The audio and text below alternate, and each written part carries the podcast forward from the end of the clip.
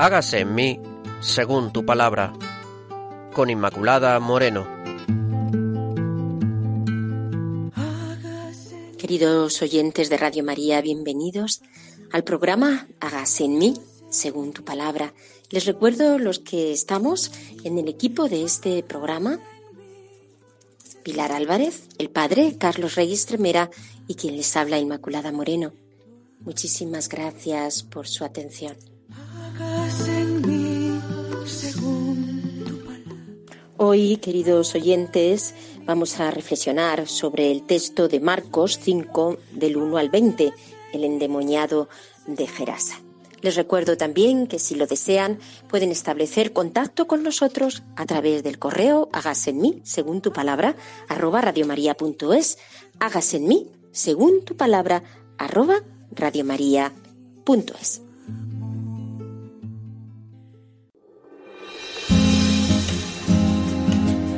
Claves para leer la Biblia.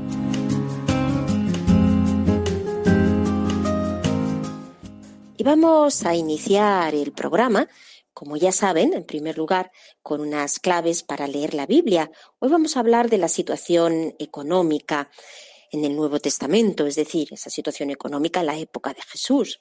Las parábolas de Jesús y los relatos de los Evangelios ofrecen algunos datos significativos sobre la situación económica de Palestina en el siglo I después de Cristo.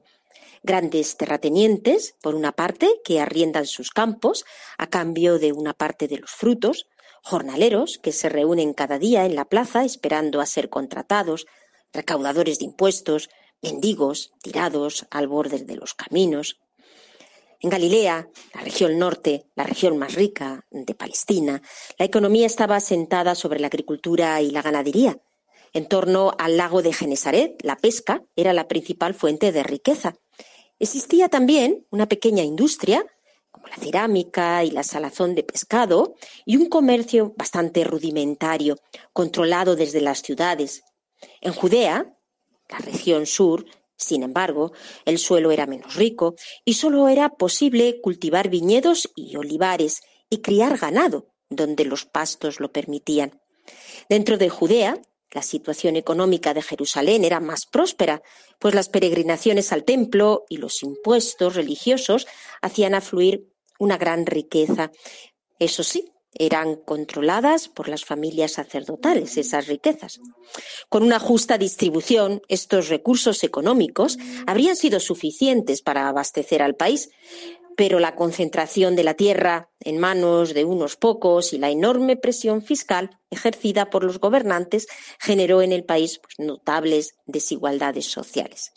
Si colocamos en torno a 200 denarios anuales, el denario que tengamos en cuenta aproximadamente era el jornal de un día, la renta mínima familiar necesaria para poder subsistir solo una parte de la población estaría situada por encima de esta frontera.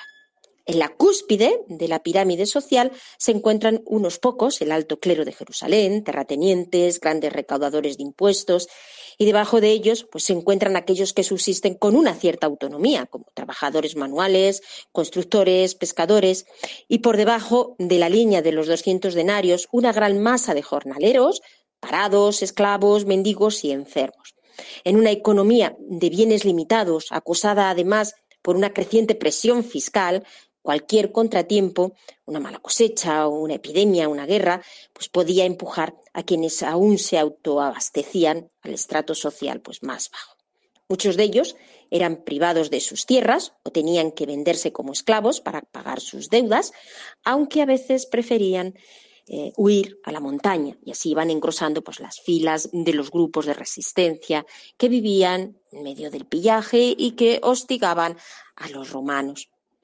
La situación del resto del imperio no era muy diferente, aunque existían provincias más ricas y otras más pobres, las estructuras económicas eran básicamente las mismas. Había una economía familiar basada sobre todo en la agricultura, la pequeña industria y el comercio, y una economía pública que se nutría de los impuestos y que costeaba lo que hoy llamaríamos pues, los gastos públicos, como la administración, el ejército y las construcciones públicas. La agricultura estaba controlada por grandes terratenientes que empleaban a los esclavos y jornaleros en el cultivo de la tierra.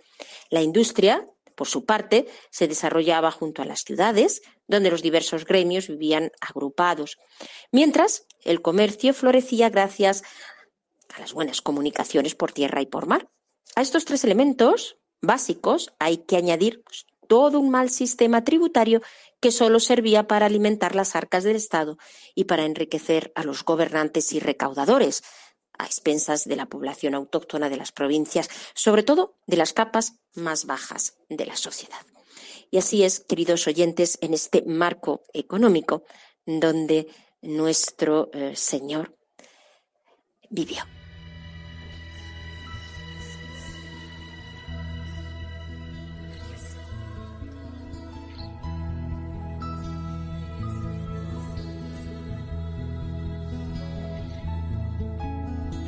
Espíritu de Dios está en este lugar.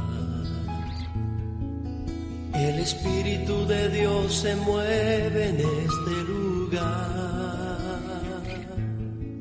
Está aquí para consolar, está aquí para liberar, está aquí para guiar. El Espíritu de Dios está aquí.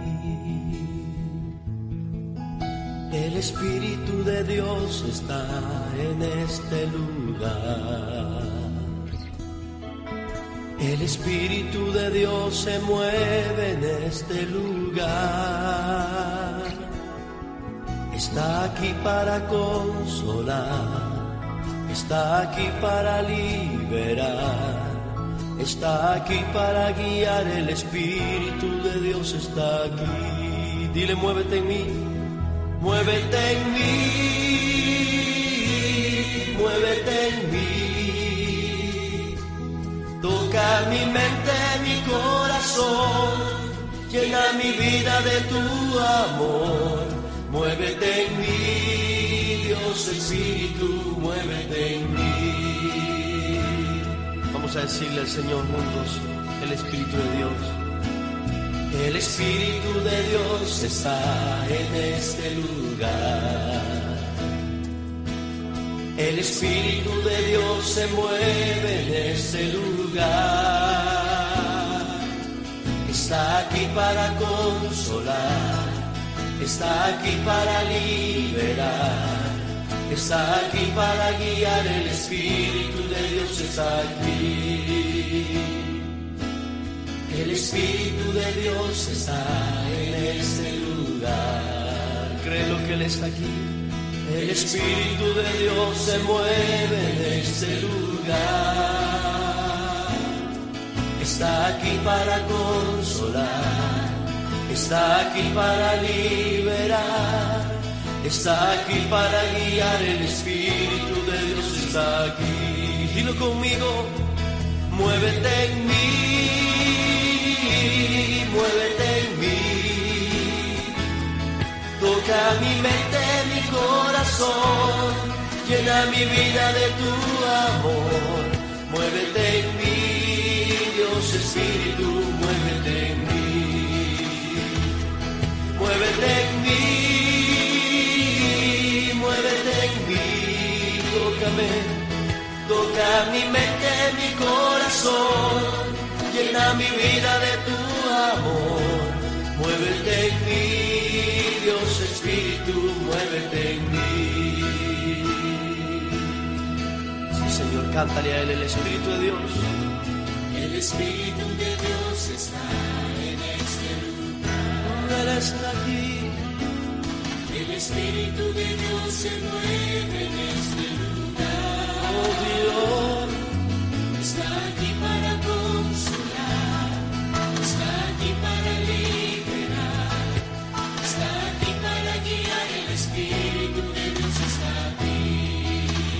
Es dilo.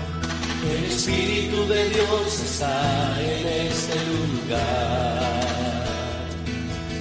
El Espíritu de Dios se mueve en este lugar. Está aquí para consolar, está aquí para liberar, está aquí para guiar, el Espíritu de Dios está aquí. Levanta tu voz, muévete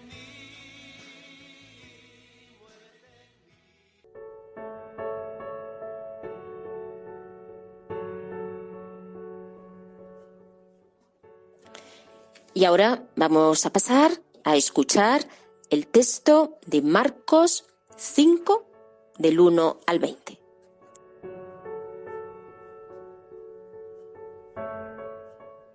Pasaron a la otra orilla del lago, al territorio de los Gerasenos. Al desembarcar le salió al encuentro desde un cementerio un hombre poseído por un espíritu inmundo. Habitaba en los sepulcros. Nadie podía sujetarlo, ni con cadenas. En muchas ocasiones lo habían sujetado con cadenas y grillos, y él los había roto, y nadie podía con él. Se pasaba las noches y los días en los sepulcros o por los montes dando gritos e hiriéndose con piedras. Al ver de lejos a Jesús, se puso a correr, se postró ante él y dando un grito estentóreo dijo, ¿Qué tienes contra mí, Jesús, Hijo del Dios Altísimo? Por Dios te conjuro que no me atormentes. Pues le decía, Espíritu inmundo, sal de este hombre. Jesús le preguntó, ¿Cómo te llamas? Contestó, Me llamo Legión, porque somos muchos. Y le suplicaba con insistencia que no los echase de la región. Había allí una gran piara de cerdos ozando en la ladera del monte. Le suplicaron, envíanos a los cerdos para que entremos en ellos. Y él los permitió.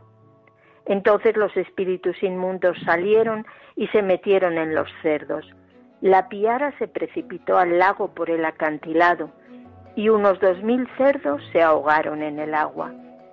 Los pastores huyeron y lo contaron en la ciudad y en los campos, y la gente vino a ver lo que había sucedido. Se acercaron a Jesús y al ver al endemoniado sentado, vestido y en sus cabales, al mismo que había tenido dentro la legión, se asustaron. Los testigos les explicaban lo que había pasado con el endemoniado y los cerdos, y empezaron a suplicarle que se marchara de su territorio. Cuando se embarcaba, el que había estado endemoniado le pidió que le permitiese acompañarlo, pero no se lo permitió, sino que le dijo, Ve a tu casa y a los tuyos, y cuéntales todo lo que el Señor, por su misericordia, ha hecho contigo. Se fue y se puso a proclamar por la Decápolis todo lo que Jesús había hecho con él, y todos se maravillaban.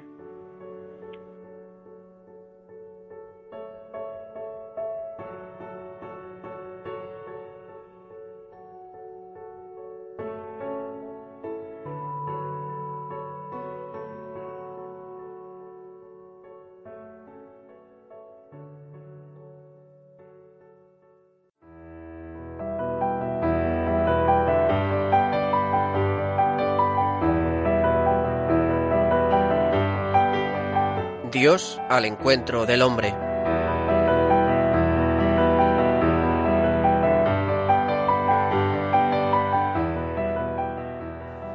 Una vez que hemos escuchado el texto bíblico, damos paso al padre Carlos Reyes Tremera. Les recuerdo que el padre Carlos está en Soto del Real y que es sacerdote salesiano. Escuchamos su reflexión. Estimados amigos, qué alegría encontrarnos de nuevo con vosotros para compartir la palabra de Dios. En estos programas es Dios nuestra fuente de alegría y felicidad. ¿Os habéis dado cuenta? Iniciamos este segundo programa sobre historias y personajes bíblicos del Nuevo Testamento. Lo vamos a dedicar a un personaje que vivía dominado por el mal, pero algo había de bueno en él, porque en cuanto vio a Jesús se le acercó corriendo y se postró ante él. En esta historia impacta mucho que Jesús mandara a los espíritus inmundos a los cerdos y que éstos se despeñaran por el precipicio. Este hecho tiene su sentido, como también la reacción de los porquerizos en la que no nos solemos fijar. Ojalá esta enseñanza os haga mucho bien y os ayude a vivir. Prestad mucha atención. Comenzamos. Hoy quien nos habla es el propio Jesús. Padre, solo tú puedes comprender lo que he vivido y solo en ti lo puedo descansar.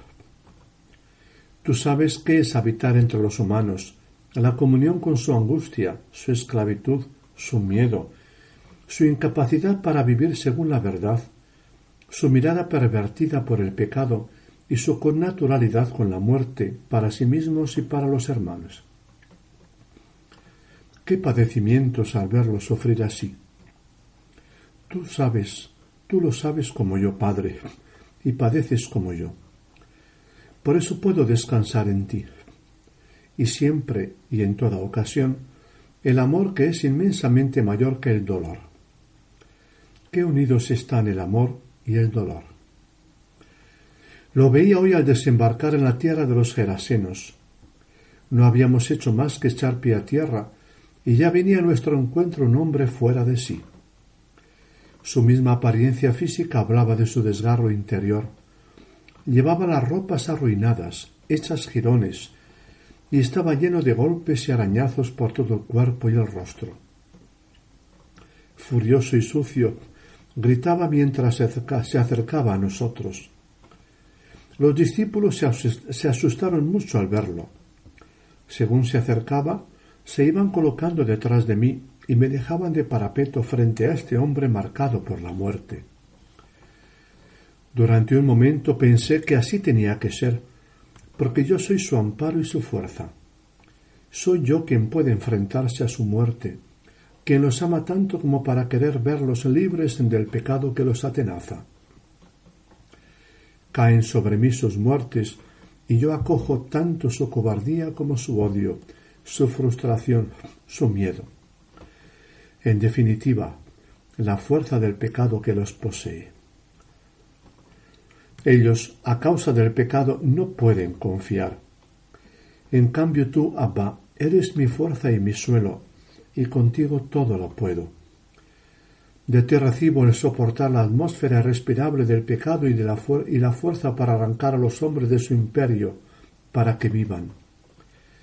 Qué dichosos se reconocen cuando se ven libres, cuando conocen el sabor de la vida. Y qué gozo agradecido encuentro yo en que descubran la vida a la que tú los llamaste Abba. Cuánto deseo que se vean libres de la muerte y que conozcan la vida verdaderamente plena, la vida contigo. Cuánto los amo. Estábamos así, Pedro y los demás arrinconados entre la barca y el hombre que venía gritando blandiendo algo que podía ser un palo grueso o un hierro.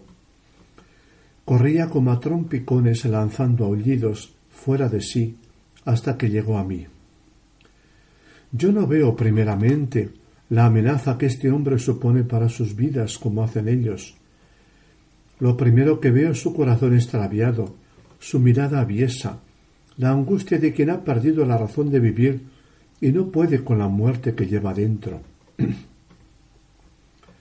respiraba yo la angustia de este hombre y la hacía mía.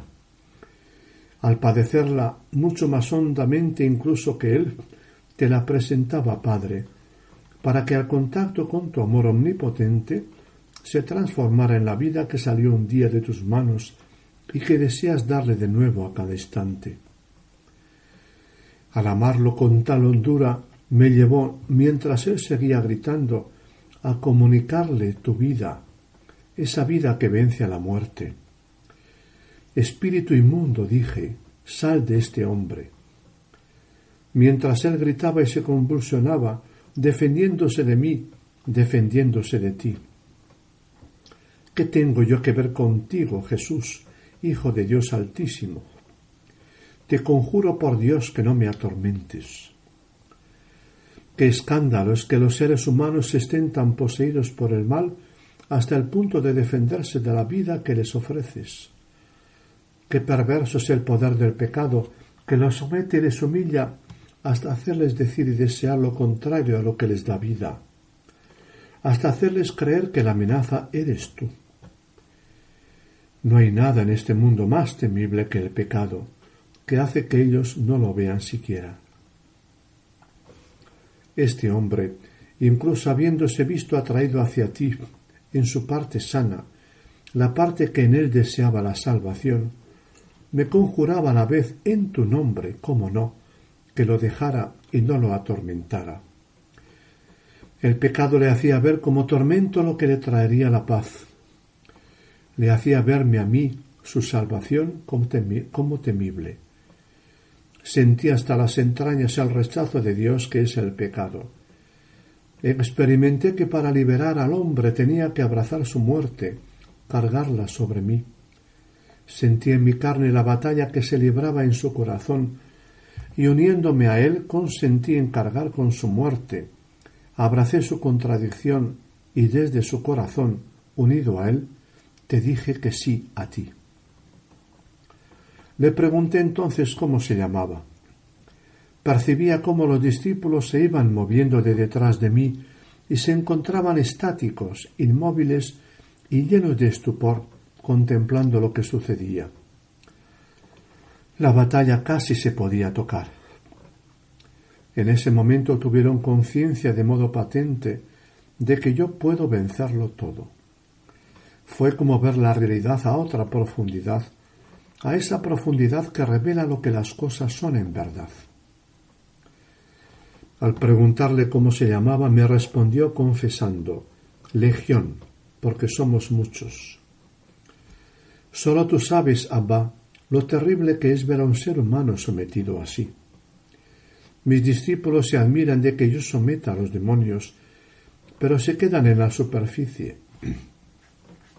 Solo yo podía contemplar hasta qué punto este hombre estaba sojuzgado por los demonios, cuántas formas de mal padecía y de qué modo tan terrible lo iban destruyendo. Al decir legión, vi la legión de muertes que había en él y las legiones infinitas que hay en tantos y tantos seres humanos de esta y otras etapas de la vida o de la historia, y brota en mí un sollozo profundo por la opresión que padecen y porque muchos no encuentran no llegan a experimentar y ni siquiera a querer tu liberación.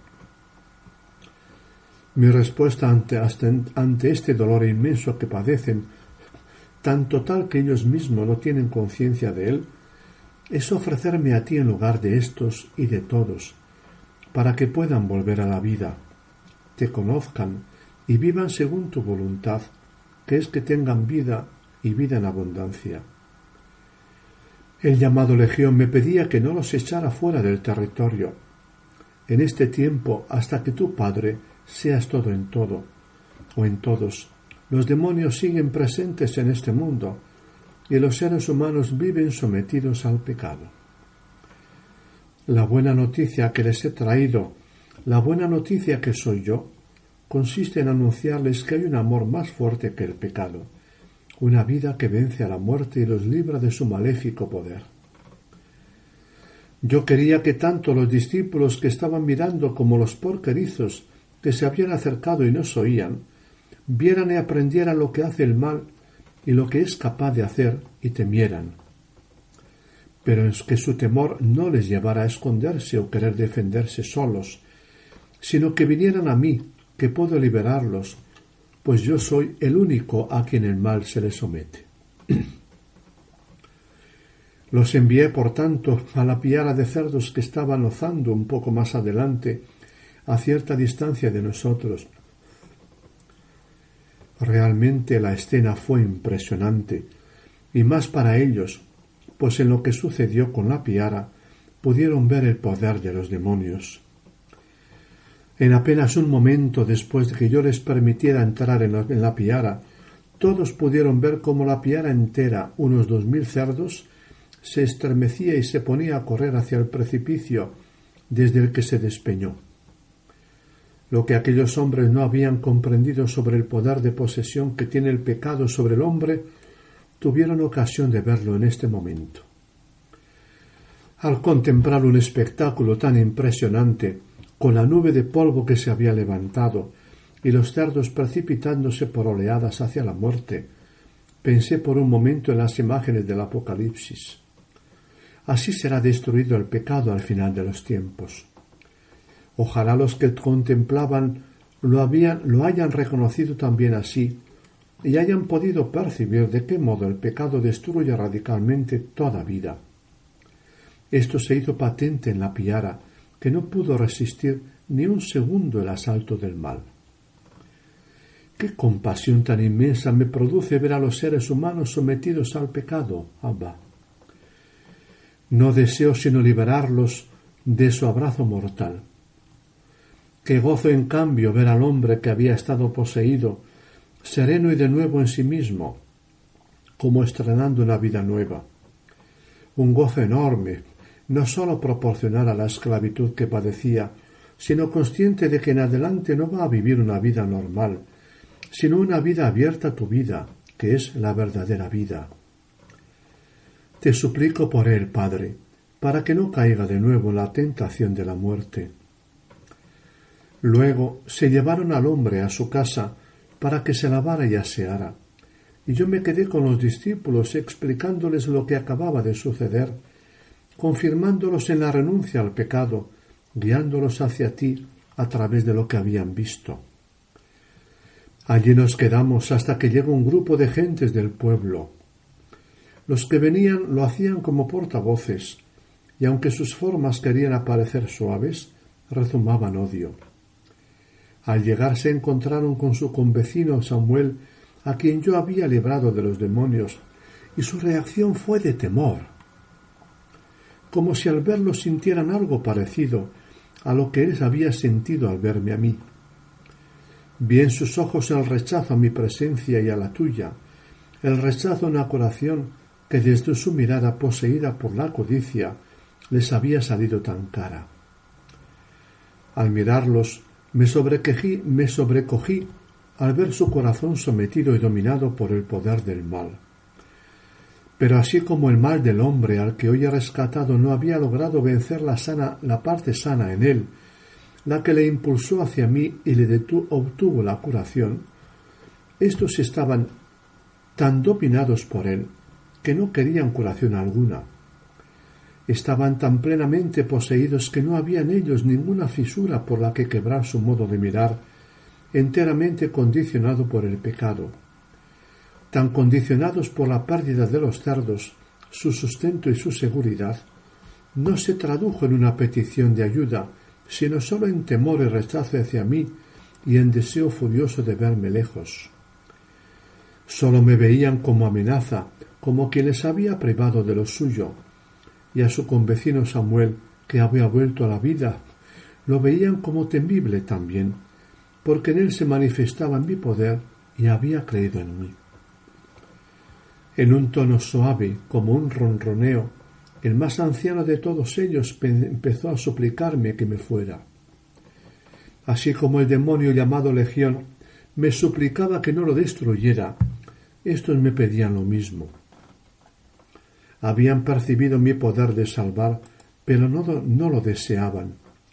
Más aún, lo aborrecían, lo temían y lo querían bien lejos de sus vidas. Yo soy para ellos amenaza y no salvación, y esto es lo que indica hasta qué punto el pecado los tiene bajo su pie. Ven el mal como bien, y el bien, la salvación, la vida que les traigo como el auténtico mal. Por eso me rechazaban con todas sus fuerzas. Así sucede siempre, Abba. Cuántos bien pensantes, gentes educadas y honradas, me odian profundamente bajo sus formas ronroneantes, casi piadosas. El temor que me profesan, aunque parezca sumisión y reconocimiento, es odio feroz. Me destruirían si pudieran. Son tan víctimas como Samuel, sin duda, pero su mirada y su corazón están más profundamente dominados por el poder del pecado. A pesar de su pecado y de su esclavitud, mi deseo de salvarlos y de que sean libres de la dominación del pecado que padecen. Por eso, después de escucharlos, asentí y me dirigí a la barca para marcharme de allí donde, no me quieren ni te quieren. Me iban, como sabes, me iba, como sabes, suplicándote por ellos, para que si hoy no ven, un día algo rompa su coraza y vean. Ahí reconocí de nuevo tu mano, Abba, en medio del ambiente gélido que se había creado, sabiendo con cuánto temor y odio nos miraban los gerasenos. Mientras me dirigía a la barca escuché la voz de Samuel, que como un niño, con voz nueva de pureza y libertad, me preguntaba si podía venir conmigo. Lo escuché como palabra tuya, Padre, y acogiéndola le respondí Vete a tu casa con los tuyos y cuéntales todo lo que el Señor ha hecho contigo y cómo ha tenido compasión de ti. Estoy seguro de que Samuel está cumpliendo mi encargo e irá a los suyos, los de su tierra, a relatar lo que Dios ha hecho con él, y tú seguirás haciendo maravillas a través de él. Me lleva a adorarte el pensar que en adelante el destino de Samuel se parecerá algo al mío. Tocado por tu amor, errante por los caminos, sin poder detenerse en ningún lugar, porque en cada lugar encontrará quienes lo rechacen como me rechazan a mí, y querrán destruirlo a él, creyendo que así me destruyen a mí. Por los por qué caminos tan misteriosos, Padre, seguirás ofreciendo a estos gerasenos la salvación una y otra vez. Y yo, Abba, sigo mi camino contigo, compartiendo el destino de los hombres y mujeres que en esta tierra tuya viven sometidos al pecado, cargando con su pecado y librándonos de, su zarpa mortal, para que conozcan la vida y vivan unidos a ti, como ven que vivo yo. Este deseo de liberarlos, que arde en mí como un fuego, Padre, es mi modo de vivir entre ellos, y sé que los salvo. Consúmeme, si así lo deseas, en este fuego, porque todo lo que soy lo entrego para que se haga tu voluntad, que es unirlos a ti y que tengan vida, tu vida. Hasta aquí, mis queridos amigos, el comentario de Teresa sobre el endemoniado de Gerasa. ¿Qué os ha parecido? Este hombre estaba dominado por el mal, sí, pero también los porquerizos lo estaban, e incluso más, porque no sólo no vieron lo que hizo Jesús en él, sino que lo rechazaron al pedirle que se marchara. Qué fuerte, ¿verdad?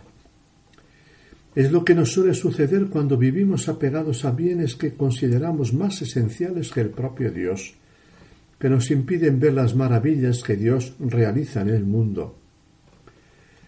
Os anuncio nuestro próximo tema, la historia de la hemorroísa, aquella mujer que padecía un flujo de sangre que nadie ni nada podía curar, pero cuya enfermedad la preparó para el encuentro con Jesús.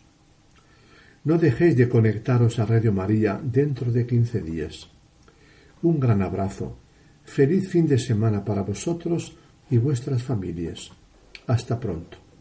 Muchas gracias, eh, Padre Carlos, por la reflexión que nos ha hecho sobre el endemoniado de Gerasa, porque les recuerdo, queridos oyentes, que estamos en el programa Hágase en mí según tu palabra y que hoy tratamos el texto de Marcos 5 del 1 al 20.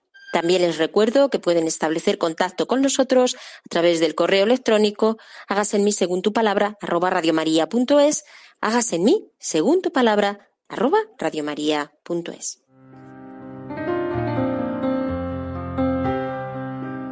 Rincón Bíblico. Y ahora damos paso a nuestra querida hermana Pilar. Como ya saben, en este programa de espiritualidad bíblica, pues lo que queremos hacer es aplicar y hacer vida esa, esa palabra. Y Pilar, pues ora en su corazón los textos y pues nos comparte aquello que, que ha recibido en la oración. Pues Inma, yo, eh, este texto, la verdad es que nos plantea montones de cosas. Lo primero que vemos es que este hombre, que tiene un espíritu inmundo, pero que no está del todo poseído, pues, pues eh, cuando él ve a Jesús, corre hacia él y se postra ante él. Pero bueno, nosotros muchas veces estamos como este hombre, porque hemos dejado entrar al demonio en nuestro corazón y el pecado ha tomado posesión de él. A lo mejor no del todo, pero sí en gran parte. Y el pecado es como una garrapata que se nos clava ahí en el centro del corazón y que no quiere salir. Y ya sabemos que el pecado no es un pecado aislado normalmente el que toma posesión de nosotros, sino que viene acompañado de otros. Por ejemplo, cuando nosotros estamos llenos de odio, eh, trae enseguida la venganza, la venganza trae la murmuración, la murmuración trae la mentira, etcétera. Y vemos aquí cómo este hombre está destruido por el pecado. Vive aislado, vive solo, porque esa es una de las cosas que hace el pecado, que nos aísla, que nos aísla, porque no queremos aguantar al demás y los demás tampoco nos aguantan a nosotros porque solemos ser bastante desagradables cuando hemos dejado que el egoísmo o el pecado que sea invada nuestra persona. Este hombre vive solo, vive entre los sepulcros, es decir, en medio de la muerte, en medio de cosas donde no hay luz, donde no se encuentra a Dios, donde cada vez está más en la oscuridad. Le intentan sujetar, pero, pero no pueden. Esto nos quiere decir que nosotros a veces nos creemos muy listos, pero Satanás es mucho más fuerte que nosotros. Y este hombre vivía dando alaridos por los montes y por los sepulcros, día y noche, y haciéndose daño con las piedras. Esto es lo que hace el pecado en nosotros. A veces el pecado llega a destruir hasta nuestra propia personalidad. Todos hemos conocido a personas que, que eran buenas y, y, han dejado entrar el pecado en su corazón y en su vida y las ha transformado hasta el punto de hacerlas personas odiosas de las que todo el mundo huye. Esto es lo que hace el pecado en nosotros. A veces no tomamos conciencia, pero he aquí que llega Jesús y este hombre, con esa chispita de luz que tiene, corre hacia él, corre hacia él y vemos el diálogo de Jesús, el diálogo de Jesús y cómo lo libera, cómo lo libera de, de esta posesión, de este sufrimiento que el demonio ha creado en él. Luego vemos cómo, cómo los demonios huyen y, y se meten dentro de, de estos cerdos. Y, y, vemos cómo los cerdos se arrojan por el, por el acantilado y mueren porque lo que Satanás pretende de cada uno de nosotros es esto, conducirnos al desastre, al abismo y a la muerte, aunque nos prometa con, con falsas imágenes que, que el pecado nos va a dar felicidad y tal. Yo creo que todo esto lo hemos experimentado cada uno de nosotros. Y el poder de Jesús que libera a este hombre y ya está sano, restablecido, y este hombre es agradecido, decide, quiere ir con Jesús porque sabe que de él le ha venido la salvación. No ha habido otro que se acercase con intención de salvarle, solo de atarle, de encadenarle, pero no de salvarle. Y Jesús, curiosamente, le dice que no, que no vaya con él, sino que vaya a su casa y cuente todo lo que el Señor, por su misericordia, ha hecho con él. A esto estamos todos llamados, a, ir a los más próximos a nosotros y decirles todo lo que Jesús ha cambiado en nuestra vida, cuánto bien nos ha hecho, de dónde nos ha sacado. Yo creo que esta es una enseñanza maravillosa. Luego tenemos los gerasenos que, que también vemos cómo les interesa más el dinero que la salvación de los hombres, cómo les interesa más que nadie les saque de su comodidad con tal de que, de que no les quiten sus dineros, su comodidad, aunque tengan que morir unos cuantos. En fin, que este Evangelio es para meditarlo y, y hacerlo carne en nosotros. Sí, y poder de Jesús, a mí me da muchísimo la atención eso en el texto. A fuerza de Jesús, entonces, aunque yo esté metido pues, en los mayores abismos, eh, Dios tiene la fuerza para, para cambiarte y para liberarte, ¿no? créetelo, porque vas a encontrar ahí la capacidad que Dios nos da, que viene de Él, pues para romper con todo pecado. a veces nos parece que estamos ahí, que el pecado es tan fuerte que no podemos salir, que caemos una y otra vez, que en este caso está hablando pues de una acción real del, del diablo, ¿no? pero hasta, hasta eso, Dios, Jesucristo tiene el poder y el único que tiene el poder para liberarnos. Pues queridos oyentes, con este mensaje de esperanza, que en realidad nos está dando el texto, vamos a pasar a la lectura del Salmo para terminar con este momento de oración. Es el Salmo 143. Señor, escucha mi oración. Por tu fidelidad atiende a mi súplica. Por tu justicia respóndeme. No entres en pleito con tu siervo, porque ningún vivo, ser vivo se justifica frente a ti. Que el enemigo me persigue a muerte, ya tritura mi vida contra el suelo, me confina a las tinieblas como a los muertos de antaño. Desfallece mi aliento, dentro de mí mi corazón está abierto. Recuerdo los tiempos antiguos, medito todas sus acciones, considero la obra de tus manos, extiendo hacia ti las manos y la garganta como tierra reseca. Respóndeme enseguida, Señor, que me falta el aliento. No me escondas el rostro, que seré como los que bajan a la fosa. Por la mañana dame noticia de tu lealtad, pues en ti confío. Indícame el camino que he de seguir, pues acudo a ti. Líbrame de mis enemigos, Señor, pues me refugio en ti. Enséñame a cumplir tu voluntad, pues tú eres mi Dios. Tu espíritu benéfico me guíe por tierra llana. Por tu nombre, Señor, consérvame vivo. Por tu justicia, sácame de la agresión. Por tu lealtad, destruye a mis enemigos, aniquila a mis agresores, que siervo tuyo soy.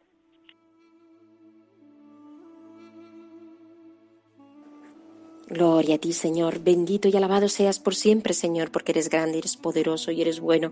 A ti te alabamos y te bendecimos, Señor, porque tú siempre nos escuchas, tú escuchas nuestra oración, tú estás atento a nuestras súplicas. Alabado, alabado y bendecido sea, Señor, que nos haces sentir tu amor cada mañana. Te alabamos y te bendecimos y te decimos que confiamos en ti, que te clamamos, Señor, y te alabamos.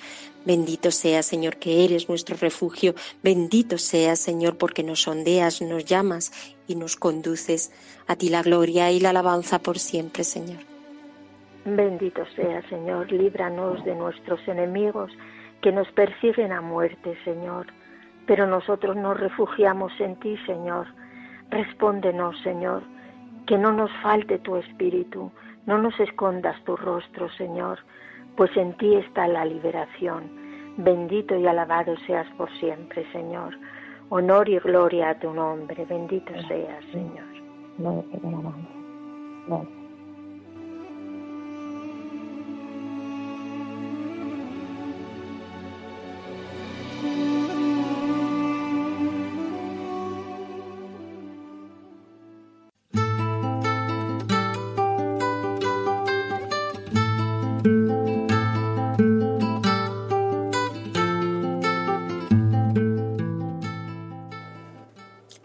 Queridos oyentes, terminamos así el programa de hoy y les recuerdo que dentro de poco, en 15 días, tienen con nosotros un encuentro aquí, en este programa, a través de Radio María.